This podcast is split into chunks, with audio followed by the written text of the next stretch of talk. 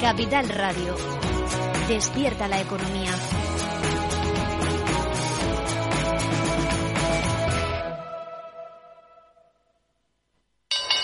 ¿Nuevo invirtiendo en bolsa o ya eres todo un experto? Lo mejor en cualquier caso es hacerlo con XTB, tu broker. Compra acciones y ETFs de cualquier mercado y sin comisiones hasta 100.000 euros al mes. Accede además a la mejor formación en español. Entra en xtb.com, la inversión pensada para todos. A partir de 100.000 euros al mes, comisión del 0,2%, mínimo 10 euros. Invertir implica riesgos. Si quieres conocer mejor las empresas con las que trabajas, empieza por Informa. Compruébalo con tres informes gratis, el nuestro para que nos conozcas más y los dos que tú elijas para tu negocio. Solicítalos ya en Informa.es. Informa, líder en información empresarial.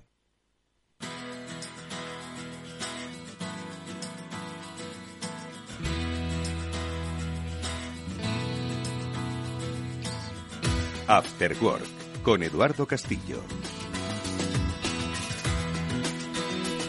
¿Qué tal amigos? Buenas tardes, bienvenidos un día más a este Cyber After Work, que es el programa de ciberseguridad de Capital Radio. Es un programa en el que pretendemos, bueno, pues advertiros de las amenazas que cada vez son más frecuentes en los entornos empresariales, en los entornos institucionales y también a través de nuestras redes sociales o de nuestros sistemas de mensajería. Hoy vamos a hablar de todo esto tanto en nuestra sección de noticias como en la primera parte del programa, porque con los especialistas de Panda hablaremos de el primer observatorio de ciberseguridad eh, que ha elaborado Panda Security y que les ha arrojado en esta primera oleada sobre el análisis de las redes sociales unas interesantísimas eh, respuestas que va a compartir con nosotros Hervé Lambert eh, ahora en unos minutos en este programa. Vamos a, por lo menos, entender el terreno de juego en el que nos movemos para luego poner remedio a, a, pues a los intentos de fraude que cada vez, como digo, van siendo más, uh, más frecuentes. Lo vamos a hacer como siempre con la ayuda de Pablo Sanemeterio y Mónica Valle, a los que ya quiero saludar en este programa,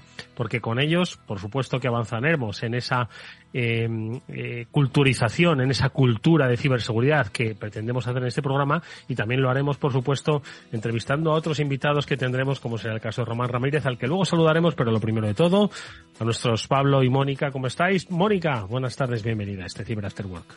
Muy buenas tardes, un placer, un lunes más y como decías, para difundir esa cultura de ciberseguridad que tiene que estar en todas partes, también por supuesto en esas redes sociales, así que hablaremos en profundidad sobre ello, que ahora que empieza el verano es muy importante tenerlas a punto. Mucho cuidado porque ahora lo contaremos en nuestra sección de noticias y es que la ingeniería social eh, sigue siendo pues una de las principales eh, digamos palancas para la eh, eh, para el desarrollo de los incidentes de ciberseguridad y de eso hablaremos con nuestro invitado Román Ramírez también lo haremos con Hervé Lambert pero Pablo Sanemeterio qué ojo hay que tener estos en estos tiempos de verano que es que los ciberdelincuentes nos conocen al milímetro Pablo y se aprovechan de ello ¿eh? Así es, Eduardo. buenas tardes a Mónica, buenas tardes Edu y a, nuestra audiencia.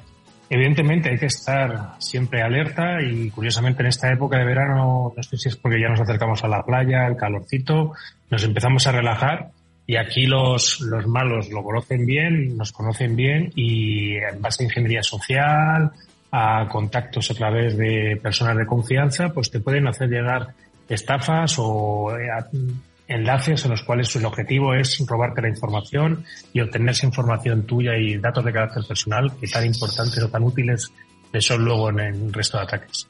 Bueno, pues de eso hablaremos, como digo, a lo largo de este programa. Tomad buena nota. Lo que vamos a hacer, lo que queremos, no solo es que toméis buena nota, sino que vosotros, los que nos estéis escuchando, además de esa comunidad profesional que nos sigue y a la que siempre nos eh, gusta saludar y reconocer, tenéis que contribuir tanto dentro de vuestras organizaciones como fuera de vuestras organizaciones, porque al final, como decía Pablo, en nuestros entornos cercanos, en nuestros entornos personales, nos llegan esas amenazas y nosotros tenemos que ayudar a que eh, se evite esa propagación propagación de riesgos que hay ahora mismo a través de las redes sociales. Lo digo porque están a la orden del día y seguro que ahora vais a escucharlo en nuestras noticias. Os va a sonar, incluso os va a haber hecho dudar. Seguro que no lo habéis eh, eh, hecho.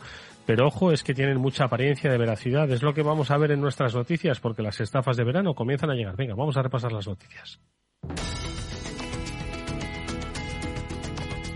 Y la primera de ellas, pues tiene que ver con lo que decíamos antes. Llega el verano, llegan las eh, ofertas sobre destinos eh, muy baratos. Como decían los expertos, si te llega que te venden un iPhone por 100 euros, desconfía. Si te llega que te regalan una nevera para cervezas para el verano, desconfía igualmente. Esto es lo que al parecer pues eh, se ha movido en las últimas horas en redes sociales y las empresas afectadas han tenido que salir a desmentir que ellos no hacen ningún tipo de oferta sobre neveras de verano. Pablo, ¿qué ha pasado? neveras de regalo, neveras de verano, de, regalo para enfriar cervezas. Para llevarlas, para llenarla de cervezas todo este verano, no, por favor. No es solo para que la llenes tú, sino que encima te la daban llena, que es lo que yo creo que más, más, gente le ha hecho eh, llamar la atención y estar a punto de picar. Esta noticia, pues en redes sociales y en, y en algún medio de comunicación ya se estaba viendo, pero es que, bueno, pues yo he tenido la, la suerte o la desgracia de que me haya llegado también por, por el típico grupo de amigos en el cual, oye, ha llegado la noticia, tú estás trabajando, estás a, tu, a tus cosas rápido y dices, uy, una nevera de cerveza, vamos a ver de qué va esto, pinchas, empiezas a rellenar y de repente en un momento, pues oye, porque uno es un poco paranoico y le da a decir, oye, vamos a ver, y esto me suena raro, antes de meter ningún dato, que total, para que me regalen una nevera, ¿por qué tengo que estar aquí jugando a cajitas y cosas raras que se veían ahí? Y ya cuando te pones a analizar el enlace, ves que es punto .ru, dices, los rusos y yo creo que esta Galicia no tienen mucho que ver, ya lo pasas por algún análisis de, esos enlaces que, que, te dé un veredicto de seguridad y ya cuando te saltan todas las alarmas y dices, espera, voy a verlo tranquilamente, ves las noticias, ves la parte de tweets y ya se lo dices a todos los amigos del, del chat que no vayan cayendo más. Con uno, con uno que está a punto es suficiente. Es más que suficiente. Mónica, yo no sé si a ti te llegó a tu entorno, a mí también, ¿eh? como al de Pablo. A mí no me llegó, pero le llegó a un familiar directo que me lo enseñó muy ufano diciendo, oye, mira, y menos mal, y, y, yo le cogí su, su, su WhatsApp, en este caso, red social WhatsApp, y respondí por él, avisando al grupo al que le había llegado, ¿no? Bien hecho.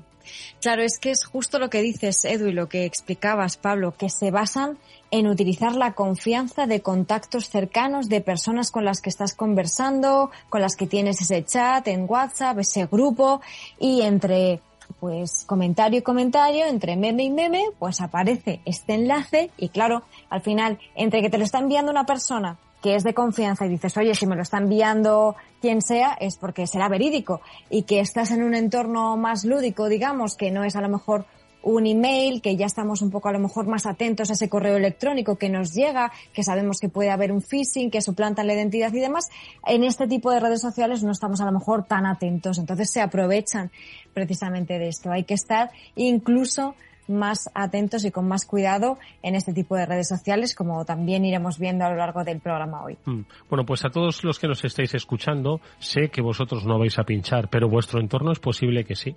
Entonces, por favor, tenéis la misión de evangelizar diciendo que desconfíen absolutamente de todo lo que llega, cualquier oferta que hoy llegue a través de redes sociales diciendo que te regalan algo, que es muy barato, que es la última oportunidad, que te lo quitan de las manos, que pinches aquí, tienes que directamente confianza cero. ¿Puede que sea verdad? Muy probablemente no sea verdad.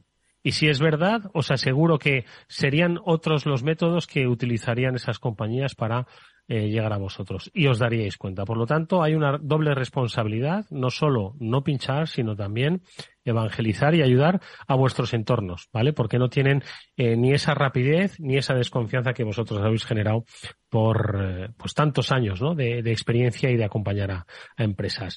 Mucho ojo con lo que abrimos en WhatsApp, mucho ojo con lo que pinchamos cuando nos llega el correo electrónico, porque esto es exactamente lo mismo.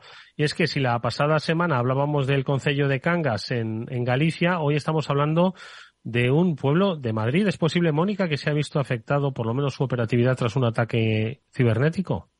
Eso ha sido exactamente lo que ha ocurrido, como está ocurriendo en tantas empresas, también en ayuntamientos, como es este caso de Argana del Rey, que ha sido víctima de un ataque informático que ha paralizado la actividad municipal y que ha impedido como ha ocurrido en tantas otras ocasiones, realizar gestiones a los ciudadanos, ponerse en contacto con el ayuntamiento, hacer trámites, etcétera.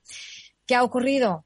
Pues un ransomware, como en tantas otras cosas, que ha paralizado este ayuntamiento y que están, lógicamente, trabajando en ello para recuperarlo lo antes posible. Pablo. Pues como bien decía Mónica, es el, el caso típico en el cual pues una trabajadora llega a la primera a trabajar y empieza a ver que las cosas no funcionan, qué ha pasado, qué ha pasado, y parece ser pues que cerca de las 4 de la mañana es cuando eh, se ha confirmado que ese ataque lo había tenido lugar, te bloquean el acceso a tu información, te dejan cerrado y oye, pues eh, le pasa a todo el mundo y además, curiosamente, viendo aquí en el diario de Arganda, también están diciendo que el año pasado pues se reforzaron su seguridad gracias a los fondos Next Generation, que tenían una nueva inversión y ya han debido estar invirtiendo. O sea que hay que ver que no solo es la inversión en tecnología, sino que también la gente que está detrás eh, de estos servicios, estos eh, herramientas de seguridad que están protegiendo tu, tu compañía, en este caso tu entidad pública, tienen que estar también al, al más alto nivel. Mm. Oye, pues eh, fijaos, es que al final, eh, y está muy bien, ¿no? Que se haga con los fondos Next Generation o con los fondos que sean, pues una inversión en, en securizar los perímetros de, de, en este caso, las instituciones públicas, pero no basta con eso. Hay que crear una cultura permanente de ciberseguridad y que esos fondos sigan también para dar formación y para dar eh, pues un, un, asesoramiento ¿no? a los trabajadores públicos porque cuando se vea cuál ha sido la causa ¿no? por la que se ha sufrido este ciberataque muy probablemente se dilucide, ojo, igual es otra causa, no sé qué pensáis, pero probablemente sea porque alguien pinchó en el correo o abrió un correo que no debía abrir, ¿no? Como lo de Estrella Galicia, ¿no? Que, que decíamos de la, de la estafa que les suplantaba la, la identidad, Mónica. Efectivamente, al final, como decimos tantas veces, esa cultura que has empezado a decirlo fenomenal hoy, eh, Edu, es fundamental. El hecho de que los usuarios sepan a qué se están enfrentando es básico para poder también prevenirlo. Si no sabemos que por WhatsApp también nos podemos recibir eh, suplantación de identidad y links maliciosos, como estábamos contando hace un momento con el caso de las cervezas, pues nunca estaremos en ese caso activos y con cuidado para no pinchar en ellos. Pues en este caso es igual. A través de ese correo electrónico, que es lo más, lo más probable que haya ocurrido, los usuarios, cuanto más concienciados estemos y más atentos estemos a cualquier cosa que pueda ocurrir, pues más podremos ayudar a las tecnologías que 100% por supuesto tienen que estar implementadas en todas las empresas e instituciones. Al final es una responsabilidad de todos y muchas capas que ir sumando para intentar reducir al máximo posible estos incidentes. Mm. Bueno, pues yo creo que es eh, muy importante, ¿no? Eh, eh, formar, ¿no? A los eh, a los empleados de las administraciones, de las empresas, por supuesto, porque hay que proteger los datos primero de los clientes eh, que se manejan y, en segundo lugar, de los propios empleados, porque esto yo creo que es un caso que, que, yo creo que es muy paradigmático, ¿no? En el sentido en el que, eh, no sé si recordarán nuestros oyentes, eh, estoy seguro que sí, hace unas semanas una teleoperadora eh, en Galicia, R, yo creo que también un poco, Mónica, me da la sensación de que como fruto ¿no? de este ataque eh, que se dio a, determinadas eh, instituciones públicas y privadas en Galicia, bueno, pues esta empresa de telecomunicaciones al parecer ha advertido a sus empleados de que son los propios datos de los empleados, identidades, cuentas bancarias, los que están circulando por la dark web tras el ataque sufrido por la operadora. Pablo. Pues sí, un caso más, como muchas veces decimos, que además en este caso el, el máximo ejecutivo de la, de la compañía había dicho que no se habían visto afectados datos de clientes y bueno, pues no sabemos si datos de clientes, pero lo, los empleados en algunos conceptos muchas veces se habla de cliente interno, que son las personas que colaboran contigo y te están ayudando en que la compañía funcione, pues son los que han sido víctimas en este caso. Siempre hablamos de los casos de ransomware y extorsión, en este caso el, el famoso Lockbit y su portal en la, en dark web, donde hacen estas eh, dobles extorsiones. La primera es que te bloquean el acceso a la información, como la pasa el Ayuntamiento de Arganda. En caso de que, por lo que sea, ese bloqueo no sea suficiente para que pagues el rescate, es cuando esa información que han robado la amenazan con publicarla. Y esto es lo que ha pasado en el caso de la gallega R, en el cual, pues, oye, se ha visto eh, publicada información de datos de carácter personal, como puede ser nombre, DNI o incluso la cuenta en la que cobran la nómina los, los trabajadores, que como bien avisan también desde la propia R, solo con la cuenta no es suficiente para que te registren o para que te domicilien eh, algún cargo y en caso de que lo hagan tienes hasta 13 meses para devolverlo. Mónica, eh, yo creo que es de las pocas veces, entiendo que cuando se produce una filtración de datos, bueno, pues hay Muchas veces hemos hablado, ¿no? De cómo empresas pues han visto bloqueado su sistema de nóminas, es decir, que, el, que la ciberdelincuencia accede, ¿no? A muchos datos, ya no solo a la operatividad de la empresa, sino a muchos datos. Pero aquí, no sé, es bastante significativo que sea la propia empresa la que advierta a sus trabajadores, ¿no? Y, yo creo que se deben crear entornos de securización tanto para los clientes como para los propios empleados, ¿no?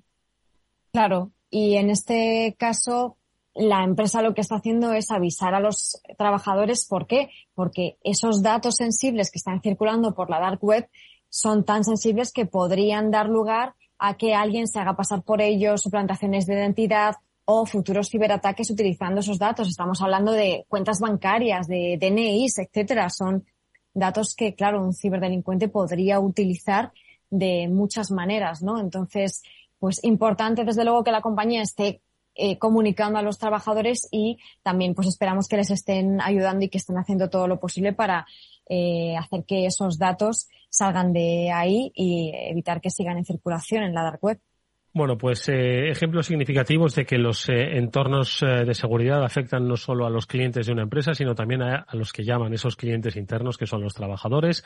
Hemos hablado de cómo las redes sociales se convierten ahora mismo, bueno, pues en el principal foco, ¿no? De amenaza que hay, pues para los entornos particulares, también para los entornos institucionales.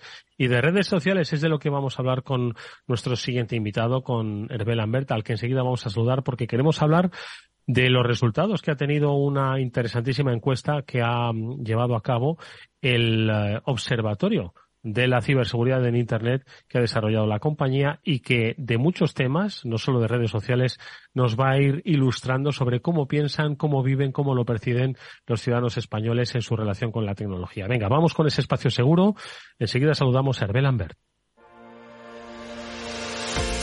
Espacio seguro todo lo que debes saber para que tu día a día en Internet sea más seguro. De la mano de Panda Security.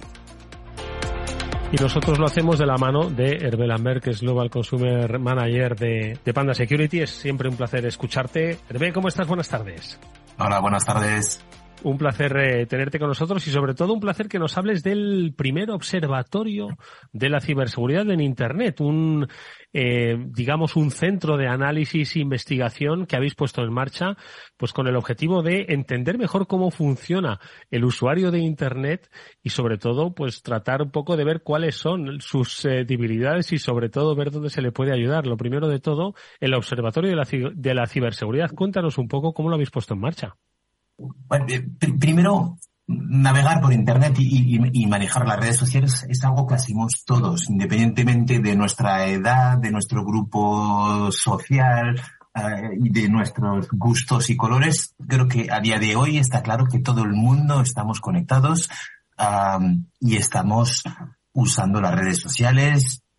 Entonces, teníamos un poco esa, esa preocupación de saber es pues tomar un poco la medida de cuál es la situación de, de, los usuarios. Entonces, en Panda Security Wascar lo que hemos tratado de hacer es una encuesta en, en diferentes países, en concreto a, eh, a, usuarios italianos, españoles, franceses y alemanes.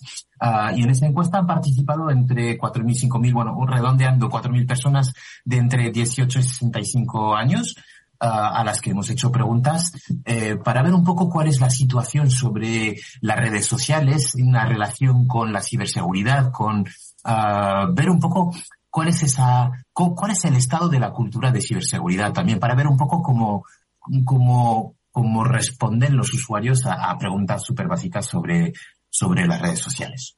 Oye, pues eh, son muchos los temas que han dado de sí en esta, en esta encuesta, redes sociales, seguridad infantil, domótica, inteligencia artificial. Nosotros hoy vamos a poner nuestro foco en las redes sociales. Y además está muy bien, ¿no? Hervé, que hayáis hecho ese contraste con otros países europeos, porque yo creo que mm, es, es muy importante, ¿no? De alguna forma personalizar, digamos, ¿no? Esas estrategias de seguridad porque oye, cada país actúa, aunque sean amenazas globales, ojo, eso hay que decirlo, pero cada país pues tiene sus propias particularidades, ¿no? Entonces, en el caso de España en el de las redes sociales, eh, me llama la atención porque, oye, hay que decir que esta información que la compartiremos, ojo, no solo en este espacio seguro, sino también a través de Capital Radio y la tenéis, por supuesto, eh, a vuestra disposición a través de eh, Panda Security. Me llama mucho la atención que, mm, España como que se diferencia mucho, ¿no? De, del resto de los, de los países en cuanto a la percepción sobre el riesgo que hay en redes sociales, ¿no? Sí, sí, sí. Curiosamente, eh, hemos notado, eh, a raíz de las respuestas de los, de los usuarios españoles, que,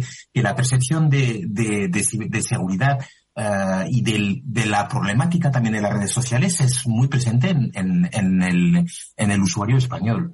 Um, y estamos viendo que, eh, por ejemplo, 8, de cada 10 españoles piensan que las redes sociales eh, son un foco de perfiles falsos que intentan influir en, en, la sociedad. 8 de cada 10 españoles. Lo cual denota que a nivel, como bien has dicho, a nivel de percepción, eh, se está notando, primero, una diferencia con el resto de los europeos y segundo, que hay una parte de los usuarios, una parte muy grande, una mayoría de los usuarios que entienden que uh, las redes sociales son peligrosas y que evidentemente uh, hay que tener cuidado a la hora de utilizarlas.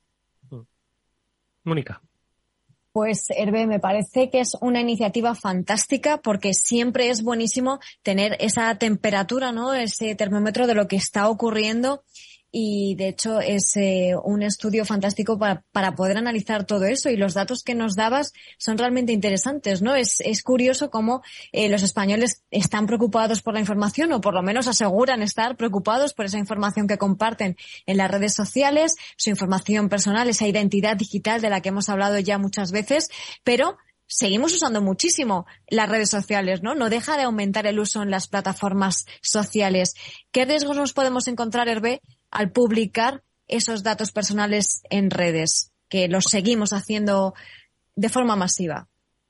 Pues los riesgos son, son, son, son evidentes. Primero eh, es que esta, esta información que publicamos la ponemos a disposición de los, de los cibermalos. Eh, y y un ciberdelincuente es capaz de, uh, de darse un paseo en toda la geografía de todas las redes sociales para recuperar toda la información que nos, que nos corresponde o que nosotros publicamos uh, y eso es algo que hace muy habitualmente. Más allá de esto, evidentemente, eh, más información publicamos, más la ponemos en riesgo. Ese es el, el, el, primer problema. El primer problema es que llegue un, un delincuente, un ciberdelincuente y que nos robe toda la información. Y créeme que, Mónica, que son capaces de recorrer diferentes redes sociales para sumar eh, todas esas pequeñas uh, informaciones, esos pequeños datos eh, que dejamos como para montar un dossier interesante sobre cada uno de ellos. Cuando somos el común de los mortales decimos siempre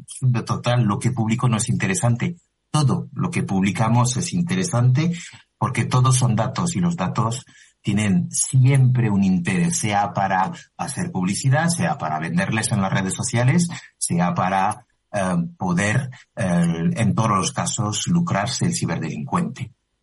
Ese es el, el primer riesgo. Evidentemente, uh, cuando publicamos datos hay que tener en cuenta que en una foto uh, podemos dar muchísimas, muchísima información de dónde vivimos, cuál es nuestro, uh, nuestro foco de interés, en qué geografía nos movemos, en qué barrios estamos, y todo esto pues al delincuente le interesa muchísimo. Pablo. Hervé, oye, pues enhorabuena nuevamente por, por una iniciativa muy interesante y además precisamente centrada en un tema de tanto interés como son las redes sociales, que quería preguntarte, porque es que muchas veces hablamos de redes sociales así un poco en, en conjunto, pero resulta que dependiendo de la edad, eh, las redes sociales pueden significar una cosa u otra para los, para los, los usuarios y quería preguntarte un poco, aparte de estas diferencias de grupo de edad, ¿cuáles crees que son más, más peligrosas y qué riesgos tiene aparejada cada una de las redes sociales? A ver, depende, depende también de, depende no solo de, de del grupo de edad, ¿eh? pero sí es cierto que eh, en función de, uh, de la edad nuestro foco de interés se desplaza. Uh, también depende de, de nuestro género, de, de, de nuestra región, uh, y de los grupos de intereses que tenemos. Uh, pero hay, hay, una cosa que es, que es tremendamente interesante y, y, por eso es muy importante ese estudio, porque hemos visto uh, o hemos tratado de tomar la temperatura de los, de los usuarios uh, en cuanto a percepción versus luego realidad en diferentes estudios. Ya veremos cómo podemos um, evolucionar un poco los datos. Pero está claro que es muy importante tener esa idea de eh, la concienciación de los usuarios o qué piensan los usuarios sobre las diferentes re redes sociales, las que están utilizando, uh, eh, cómo lo ven, cómo valoran eh, esas redes sociales, si realmente tienen en cuenta eh, eh pues eh, la posibilidad de ser víctima. De hecho, referente a esto, un 46% de los usuarios de la población de la población dice que ha sido víctima eh, en alguna ocasión de las fake news. O sea, un 46% no, no es no es trivial. La mitad de la población, básicamente. Sí, sí, totalmente, totalmente.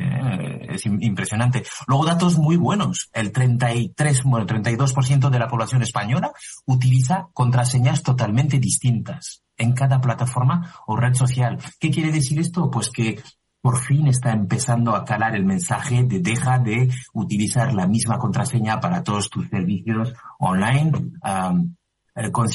La gente está empezando a concienciarse en diferentes cosas que tienes que hacer para asegurar la higiene uh, de tus redes sociales o de tus accesos a, a Internet. Entonces, eh, eso es fantástico. Referente a los, a los intereses y a los grupos de edad, sí es cierto que estamos viendo que hay mmm, tanto eh, como en el uso como en la concienciación, uh, hay muchos grupos de edad que tienen muy en cuenta ciertas cosas sobre ciertas redes sociales de forma muy específica. Pero en este momento no quiero entrar demasiado en, detalles de uh, por, por, grupos de, de, edad o grupos sociales, ¿eh? pero, sí. pero sí es cierto que estamos viendo que hay uh, una evolución en función de la edad y de los intereses de la gente y una evolución también en la concienciación o en la percepción de la concienciación sobre la ciberseguridad y los riesgos de, de, las redes sociales. Fíjate, a este hilo me atrevo a decir que, que, muchas veces quizás, hombre, por supuesto que las redes sociales siempre pueden hacer por securizar esos entornos. Obviamente sus políticas tanto de privacidad como de entornos seguros es una obligación, pero me atrevo a decir que eh, esa seguridad depende más del usuario que de la propia red social, ¿no? Y del uso que haga ese, ese, ese, ese, ese, internauta, ¿no? Que al final, pues independientemente de las generaciones, si uno está en Facebook y hace un buen uso de Facebook, pues oye, eso que lo hace, pero si no lo hace, pues quizás pueda encontrar, pueda encontrar riesgos. Completamente eh, alineado, Eduardo. O sea, es tremendamente importante lo que hace el usuario. Si bien la red, la red social no la podemos no la podemos controlar en cuanto a, a, cómo gestiona uh, pues la identidad de los usuarios o, lo, o, lo, o, los datos de los usuarios. Pero lo, más importante es que nosotros usuarios seamos capaces de controlar lo que hacemos nosotros uh, en las redes sociales donde publicamos información personal, uh, cómo la gestionamos y, y cómo buscar, bueno, lo que hay que hacer o lo que es bueno, las buenas costumbres y los buenos hábitos. Pues fijaos que uno de los, eh, de los aspectos yo creo que más significativos para atajar los problemas suele decir, suele decirse que es reconocer que existen. Y este primer observatorio de la ciberseguridad en Internet, pues creo que está empezando a reflejar ya eh, cosas que realmente nos hacen pensar que la sociedad española empieza a tomar conciencia de cierve, que los datos eh, reflejaban que nueve de cada de, que ocho de cada diez españoles pues pensaban que redes sociales, pues oye, hay muchísimos perfiles eh, falsos que intentan influir en la sociedad, que hay dudas con respecto a los datos que ellos mismos introducen con respecto a los fines que dicen que van a tener. Es decir, empieza a haber ya una percepción, pero sobre todo, y es un dato que me ha llamado muchísimo la atención, Hervé, eh, habéis eh, visto a través de las encuestas que entre un 3 y un 6% de las personas que han respondido a las preguntas del observatorio han reconocido haber sido víctimas de algún delito cibernético. Es decir, no quizás de que se hayan desconfiado de algo, sino que han sido directamente víctimas de un, de un delito. ¿Cuál es un poco la, reflexión que hicisteis tras ver este dato? Que quizás la gente puede pensar que eh, un 6% es poco, pero vamos, contado un 6% de los internautas eh, y hacer el cálculo para ver si estamos ante un serio problema o no. A ver, el, el problema eh, es serio el problema es serio, los riesgos son serios y sobre todo las consecuencias de los riesgos eh, son, claramente eh, son claramente importantes. Eh, nuestra información vale dinero y, evidentemente cada vez que somos víctimas de un suceso de estos, pues, pues tiene un impacto, tiene un impacto en, en, nosotros y tiene muchos riesgos. como bien dices, un 6% de la población que utiliza las redes sociales, que hoy en día somos casi todos los europeos, por no decir todo el mundo.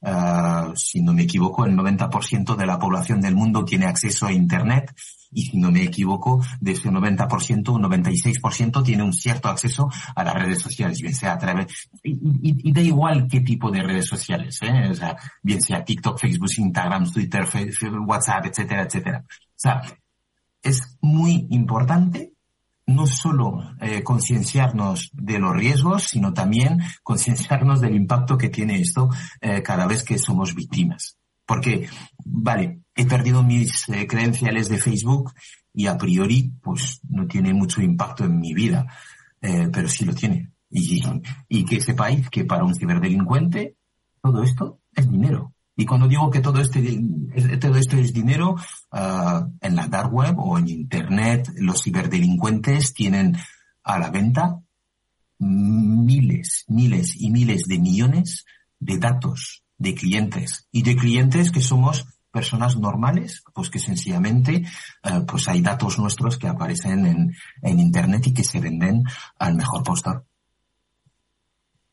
Y en este sentido, Hervé, estamos viendo que bueno, como decías, y afortunadamente los usuarios están empezando a preocuparse más, a proteger sus cuentas, a cambiar sus contraseñas, a hacer una serie de acciones que siempre decimos que son buenos hábitos de higiene digital, pero al mismo tiempo están aumentando también pues esas suplantaciones de identidades, información falsa y todo tipo de problemas en redes sociales. ¿Qué podemos hacer, además de mejorar nuestra concienciación y cultura, y qué soluciones y herramientas podemos tener a nuestra disposición como usuarios para que, bueno, nos acompañen de alguna manera para asegurar y protegernos las redes sociales, además de lo que podamos hacer como propiamente usuarios.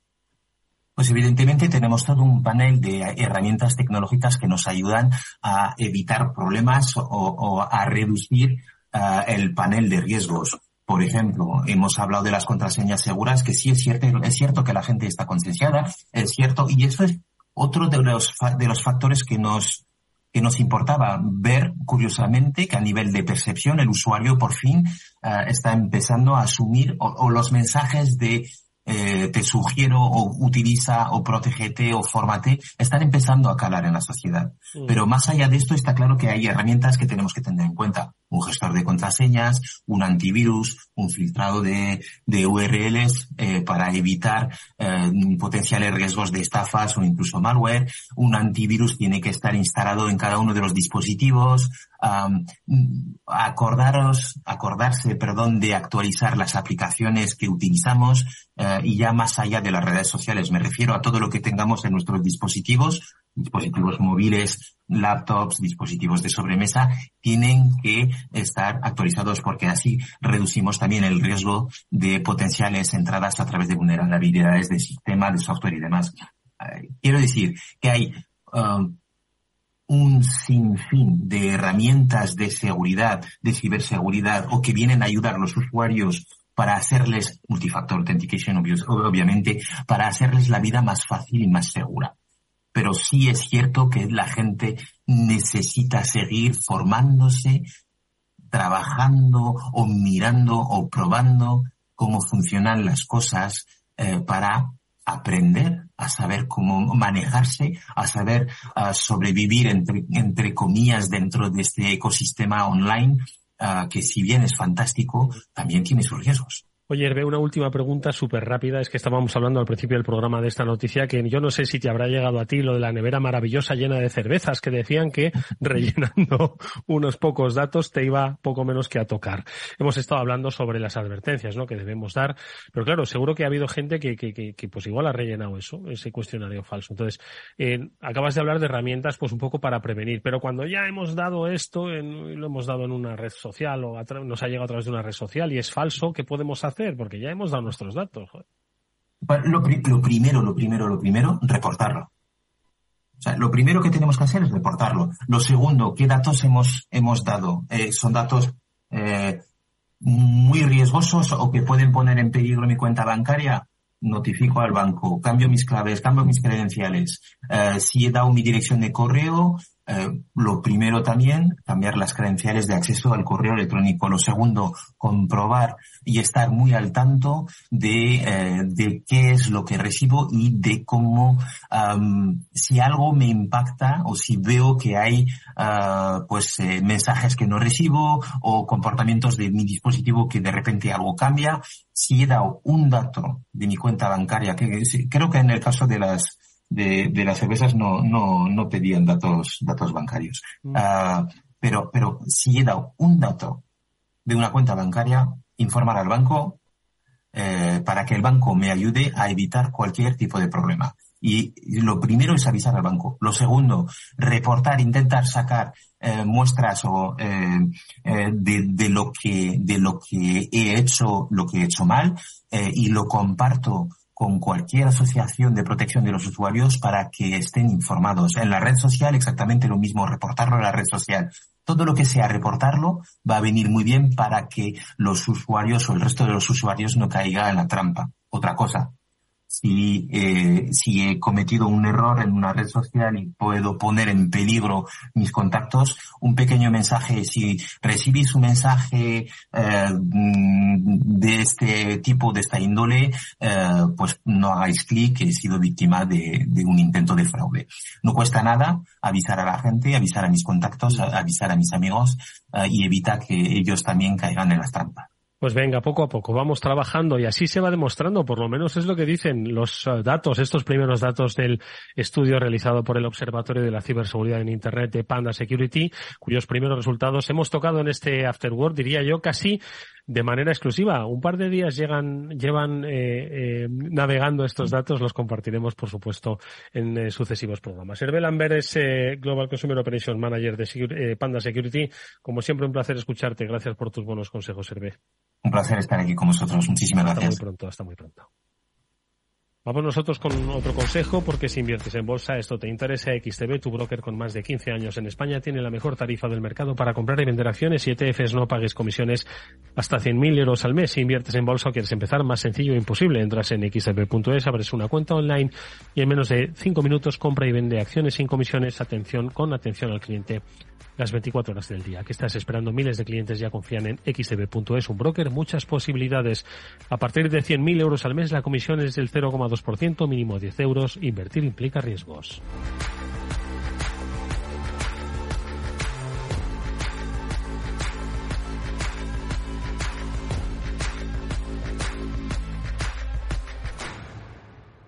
Después del trabajo, After Work, con Eduardo Castillo, Capital Radio.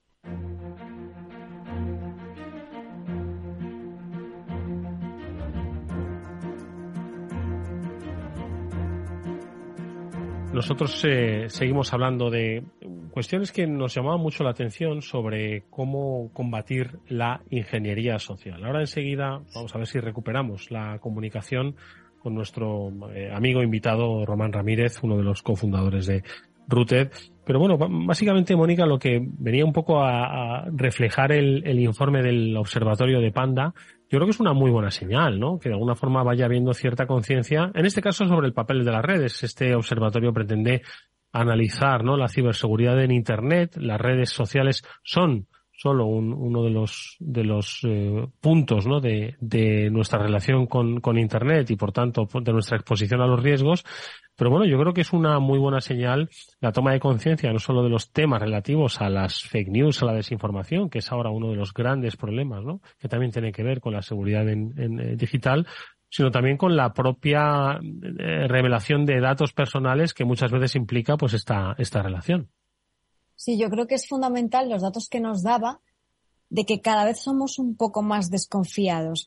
Al final es, eh, es así lo que tenemos que hacer, ¿no? Igual que en la calle no nos dejamos fiar y no confiamos en cualquier oferta que nos pongan por delante, pues en Internet y en las redes sociales, pues teníamos eh, un poco y seguimos teniendo, ¿no? Ese problema que somos un poco más inocentes, nos creemos más todo, al igual que actuamos de una manera un poco diferente a la que actuaríamos en, en, el mundo físico, ¿no? Sin embargo, como hemos dicho tantas veces, nuestra identidad digital ya prácticamente es tan importante como nuestra identidad física en el mundo real porque nos representa y porque estamos ahí, somos nosotros, entonces hay que cuidarla. Y me ha parecido muy, muy interesante lo que comentaba de que cada vez eh, estamos un poco más concienciados, que eh, decía 8 de cada 10, ¿no? De los encuestados que piensan que que hay perfiles falsos precisamente, que son los que intentan influir, manipularnos de alguna manera y que, bueno, que gran parte de los usuarios que han encuestado ellos reconocen y saben que han sido víctimas de desinformación y de otro tipo de problemas en redes sociales y ser consciente de esto, pues es el primer paso para estar más concienciados y más protegidos también, ¿no? Porque la siguiente vez, pues intentarás que no te pase. Eso es, esa es la clave, paso a paso. Paso a paso. Bueno, pues eh, de, iba a decir inteligencia artificial y de ingeniería social es de lo que yo quería hablar. Bueno, como siempre es, eh, es un, lujo poder eh, contar con Román Ramírez, uno de los fundadores de Routed, pues de todos los escenarios, ¿no? Sobre ciberamenazas que, que se dan, ¿no? Y la actualización que su experiencia nos, nos ofrece siempre es, siempre es muy grata recibirla. Román Ramírez, ¿qué tal? Muy buenas tardes. Es un gusto tenerte. ¿Cómo estás? ¿Qué tal? ¿Cómo estáis? Muchas gracias por invitarme. Un placer, Román. Oye, eh, siempre nos gusta actualizar. Tú estás permanentemente, ¿no? Eh, eh, leyendo, ¿no? La, la, sociedad, leyendo lo que ocurre, interpretándola. A mí me preocupa mucho, como a mucha gente, pues la ingeniería social, ¿no? Cada vez más sofisticada. Hemos hablado muchas veces de la inteligencia artificial, cómo, pues está reforzando, ¿no? Esos proyectos de ingeniería social que los hace mucho más eficaces. Yo no sé un poco cuál es el estado de la digamos, de amenazas a día de hoy. Eh, Román, ¿cómo, cómo lo, lo, defines? Si te preocupa cada vez más esto de la ingeniería social, ¿cómo lo ves? Pues la verdad es que la tecnología, como ya todo el mundo anticipaba, ha acelerado muchísimo y la generación de voz, la generación de vídeo, pues eh, lamentablemente ahora es muy fácil hacerse pasar por cualquiera, ¿no?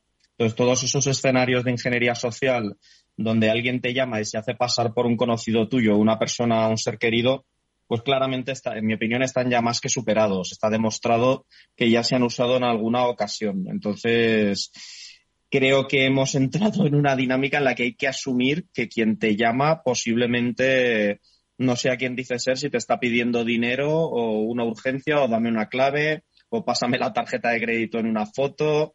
O sea, todo ese tipo de cosas yo creo que tenemos que entrar en el estado mental en el que hay que desconfiar, aunque de verdad estemos viendo y oyendo a una persona a la que queremos. Madre mía, Román, eso es eh, eso es ir un paso más allá, ¿no? De lo que es eh, las relaciones sociales y, y, la intermediación de lo digital en esas relaciones sociales, ¿eh? Es que lamentablemente la tecnología pues no atiende, ¿no? a las limitaciones que podemos tener los humanos y si estamos en una situación de estrés y nos están comunicando pues que un familiar está en una situación de necesidad, vemos a ese familiar y oímos a ese familiar, sería muy raro, ¿no? Que reaccionáramos de una manera distinta a intentar ayudar a esa persona. Entonces, eh, lamentablemente hay que adaptarse. O sea, yo, yo creo de todas maneras que hay técnicas muy sencillas ¿eh? para evitar este tipo de problemas y no tienen que ver con tecnología, básicamente. Mm. Pablo. ¿Con, ¿Con qué tienen que ver esas técnicas para protegernos de estos ataques que cada día están más, más, al, más cerca de nosotros, Román? Yo particularmente con mis hijas y con los padres de mi mujer tengo pactadas contraseñas. Es decir, si alguien te llama y te dice que soy yo, te tiene que dar la contraseña. Y ya está. Problema resuelto. Uso palabras clave y similares para, para saber quién te llama y, y quién eres, quién dice ser. Y, y, en, y en este sentido, mm, todo esto está llegando incluso, yo creo, a la parte más de, de, propaganda, incluso de fake news, que en, ocasiones nos, nos va a poder afectar con perfiles públicos y con personas a las que se suplanten la, la voz o, o, la imagen con, con deepfakes y con, con similar. ¿Cómo, ¿Cómo ves tú este, este entorno precisamente ahora que estamos pues, muy cerca de elecciones y de, y de momentos decisivos para, para, para, España? Pues difícil de gestionar, porque al final todos los problemas que tienen que ver con la propaganda, eh, sobre todo, tienen que ver con cómo son los humanos y con los sesgos de confirmación. No sé si habéis visto que hoy ha habido, lamentablemente han asesinado a la dueña de una tienda en, bueno, pues en la primera, La primera noticia que ha salido es que el asesino era un árabe, magrebí, ha salido por todas partes. Es mentira, era un español de 55 años. Vale, entonces, ¿cuál es el problema? Pues que automáticamente casi todo el mundo, por sesgo de confirmación, pues ha completado la foto, ¿no? Cuando le han dicho que era un magrebí. Pues es que da igual la tecnología y da igual la calidad buena o mala con lo que hagan los deepfakes. Si es que te lo vas a creer porque quieres creértelo, básicamente.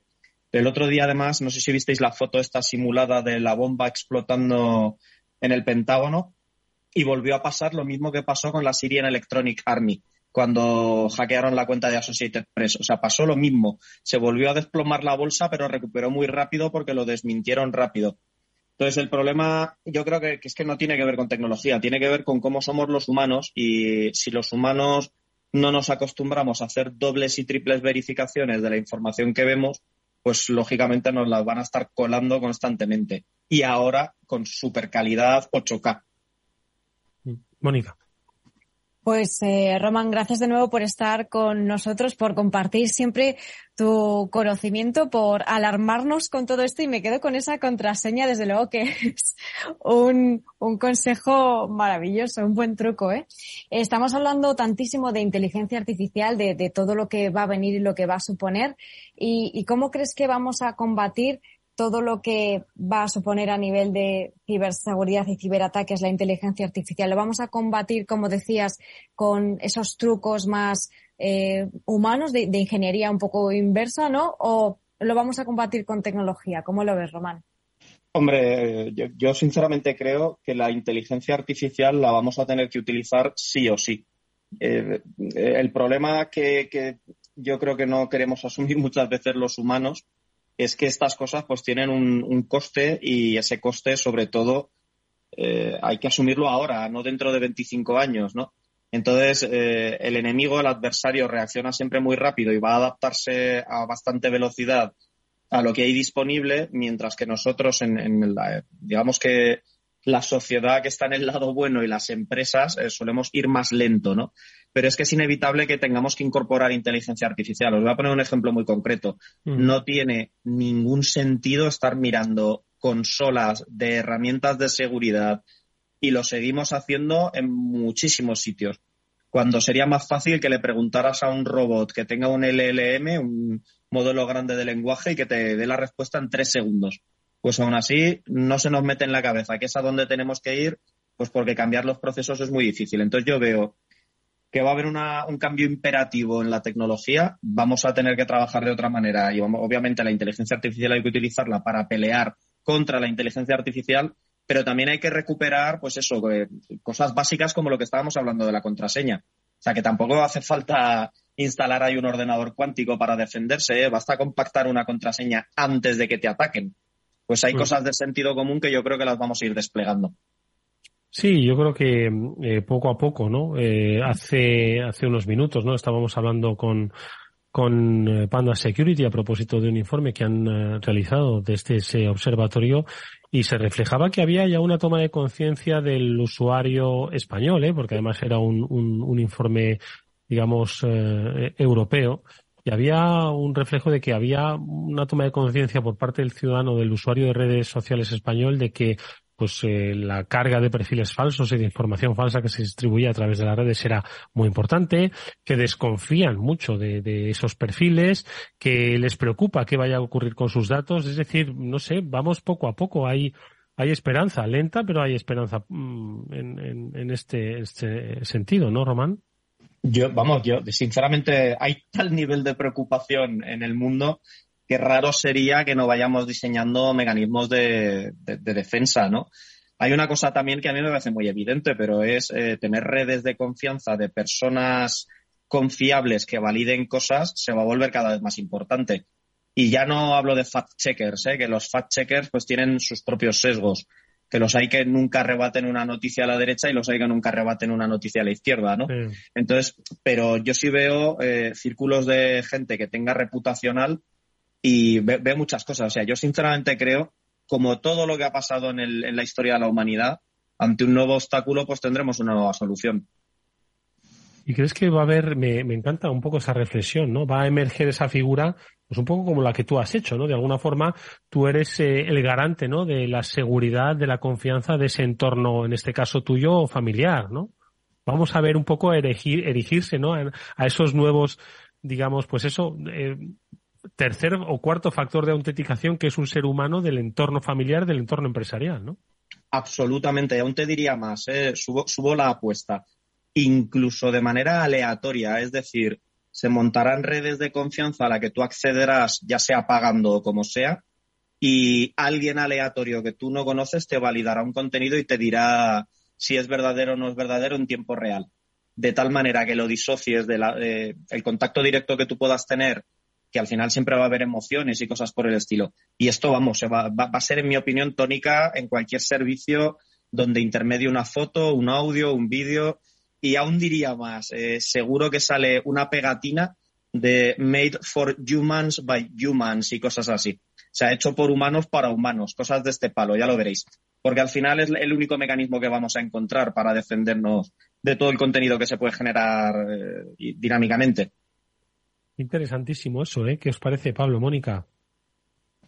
Pues, eh, eh como, perdona, Mónica, ¿no? Pues como dice Román, la verdad es que es yo creo que un, un futuro muy presente en el cual pues todas, todos estos eh, textos generados y contenidos generados, imágenes contenidas eh, generados por inteligencias artificiales generativas, valga su la redundancia, eh, nos van a poner muy en jaque y como dice Román, pues vamos a tener que poner en valor las cosas hechas por personas y verificadas por personas. Me parece muy interesante, muy interesante. Sí. Un mundo muy, muy cercano. Mónica. Sí, y también veo un mundo todavía más complejo, ¿no? En el que tenemos que estar constantemente validando si ahora ya es eh, complejo para los usuarios entender que es eh, una, suplanta, una suplantación de identidad o cuando nos están intentando engañar y cuando no, eh, pues en este panorama todavía es mucho más complejo eh, toda, la, toda la situación. Entonces tendremos que ir eh, todavía preparándonos más para este escenario, ¿no? Yo, ya sabéis lo que opino, lo, lo, he comentado alguna otra vez con vosotros en la radio. A mí no me sí. gusta la concienciación al usuario. Me parece que es la excusa para echarle la culpa al usuario de calle de las cosas que hacemos mal los que trabajamos en seguridad. Mm. Entonces, eh, el usuario, en mi opinión, no debería tomar ninguna decisión activamente. O sea, esto se lo debería dar la tecnología de manera instantánea. Mm. En el momento en que el usuario fuera a ver el contenido del tipo que fuera, automáticamente eso debería llegarle a alguien de la red reputacional que se lo validen y le otorguen una confianza. Y sin que el usuario pueda hacer nada. Es decir, el usuario no debería poder oponerse a esa opinión y el usuario no debería tener que pedirla manualmente. O sea, que mm. venga de los navegadores, de las redes sociales, de cualquier mm. aplicación, automáticamente esa respuesta ya dada. Bueno, que nos tenemos que ir, Román. Así que tenemos la excusa perfecta para volver a hablar contigo. ¿Por qué? Porque habla que, que hablar de la Rutes Valencia, que a, a, la vuelta del verano va a tener lugar, eh, si no me equivoco, 15, 16 de septiembre. Así que tendremos la oportunidad, como siempre, de volver a charlar. Es un placer escucharte. Corto siempre se me queda. Román Ramírez, gracias. A vosotros, un abrazo. Un fuerte abrazo. Pablo, Mónica, interesantísimo como siempre escuchar a gente con vosotros. Nos vamos hasta el próximo lunes. Cuidaros mucho. Hasta la semana que viene. Adiós, adiós. La semana que viene. Muchas gracias.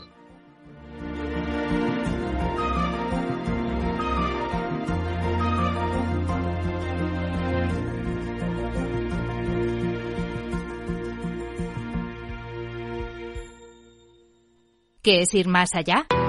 Con Arval podrás llegar donde te propongas de la forma más sostenible y desplazarte como y cuando necesites con una oferta de renting sostenible, segura y conectada.